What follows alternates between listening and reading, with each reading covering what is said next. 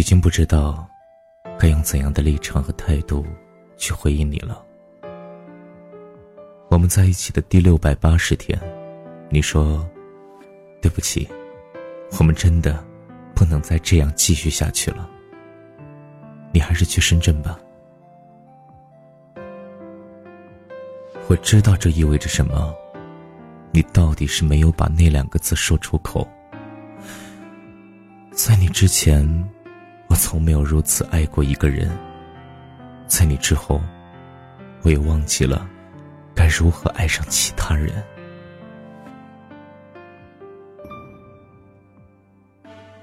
认识你那年，我十九岁。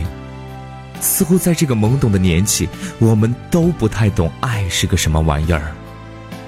那时候的我一心只想着对你好，以为只要毫无保留的付出，就能把这段感情牢牢的掌控在自己的手里。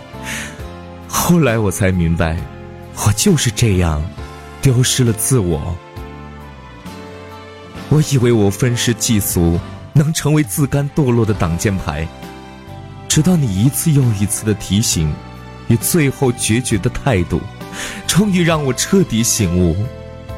可为时已晚，我并没有能够让你再为我驻足的理由。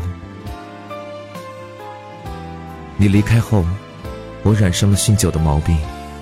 似乎不喝酒，就不能让我痛快的睡觉；不喝酒，就不能让我痛快的把情感抒发出来。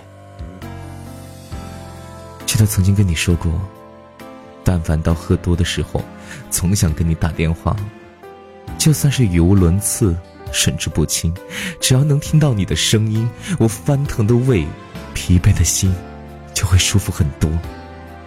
说真的，我我感激你。特别特别感激你，是你在我什么都没有的那些年，陪我走了那么久。但分开后的这些日子里，每天只能默默的翻看你的微博，从第一条到最近更新的一条，一遍遍、一次次的看着、想着，猜测你当时写下文字的心境，当时的情景。你更新动态很慢。心情不好时又喜欢删，我看得很心急。我总是在想你最近过得好不好。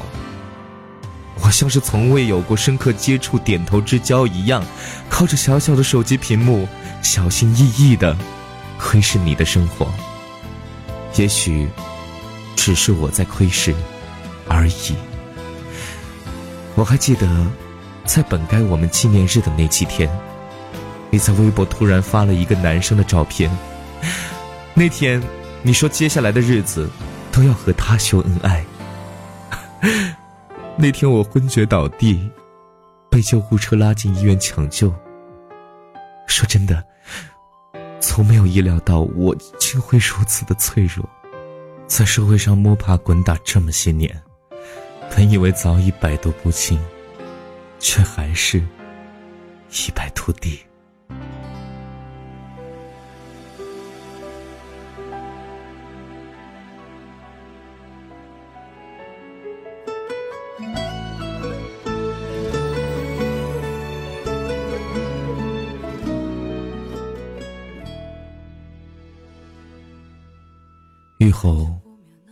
心情甚郁，召集了一帮朋友喝酒，在酒桌上，我咧着嘴，嘶哑着嗓子，对他们说：“我是有多么爱你，我是多么想给你一个家。”说着说着，哽咽的实在是说不出话了，就趴在桌上啜泣，引来邻桌纷纷私语。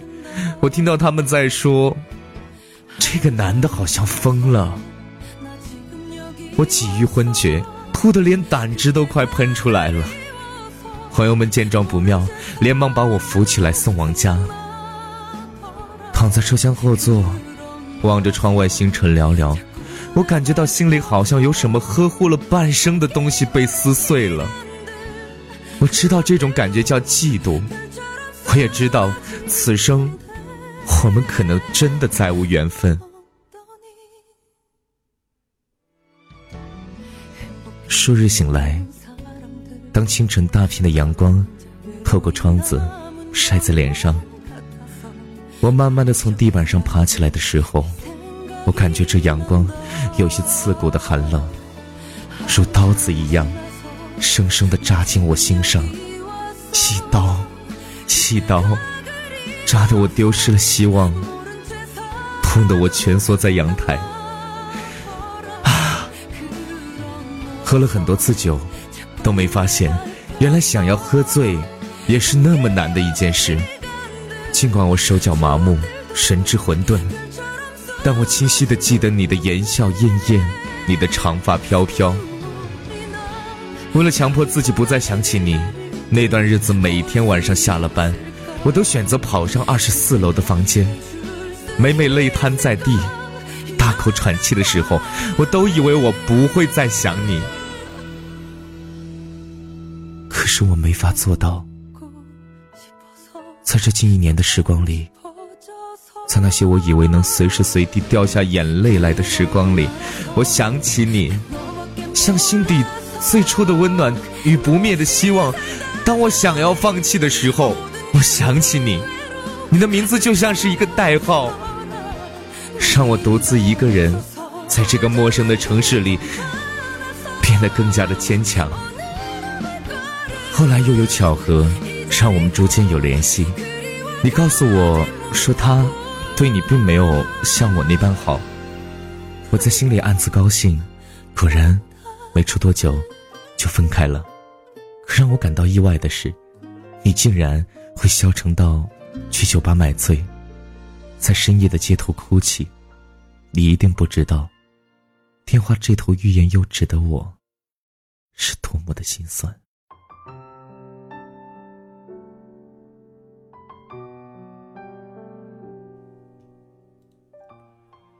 直到有一天，你说想来深圳散散心。我原本已渐渐平静下来的心，又开始蠢蠢欲动了。我查景点、记路线、订酒店，忙活了一周，忐忑不安中，终于把你给盼来了。原本准备了一大堆见面时刻说的话，可事实上，远远看着你向我走来。一如两年来，每次重逢时，你的柔情款款，我竟开始慌乱，脱口而出：“我代表深圳人民欢迎你。”这样的蠢话，事后回想起来，着实懊恼不已。想来盛世可悲，相爱时因经济原因没有实现一起旅行的计划，却在你心里想着其他人的时候。完成了。那天晚上，我坐在你床边，向你倾诉最近的不快与心里压抑已久的落寞。我说我想当个作家，我说我还要赚很多很多的钱。我说了很多，也不知道你有没有听进去。其实我明白，我们已经回不去了。愁绪蔓延了每个夜晚。还在现实和幻想间拼命的徘徊。任何微笑的细节，都能让我想起你。比如路上某个女学生看着手机开心的笑。比如地铁上那个不小心撞到我的人，看着和你相似的眼睛。比如我手上握着的饮料，是你喜欢的茉莉花茶。比如我的钱包里，直到现在。仍夹着我们的合影，比如今天的天气，跟你离开我那天一样，空气潮湿，阴雨绵绵，全部的全部，都好像与你有关，而我，却与你没有关系了。回顾起曾经，常常自责不已，他是盘踞心间头号遗憾，无论有再多念念不忘。却都不会再有一声回响，它是挥之不去的巨大阴影，笼盖住最美好的青春岁月。看过了千山万水，经历了朝朝暮暮，厌倦了东升西落，复刻过星稀月明，每一物每一事都在提醒我，我究竟是有多爱你。可是这样的爱，我自知你是不愿承受的。我想，通通的就走到这儿吧。文字里溢出的是无法表露的复杂思绪，就像你常说的，一切都是命运的安排。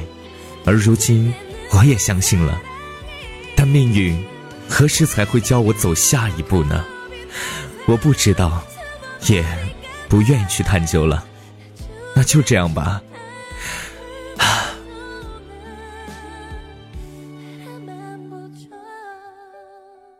希望你过得好，就像朋友圈你发出的那些照片一样，那么好。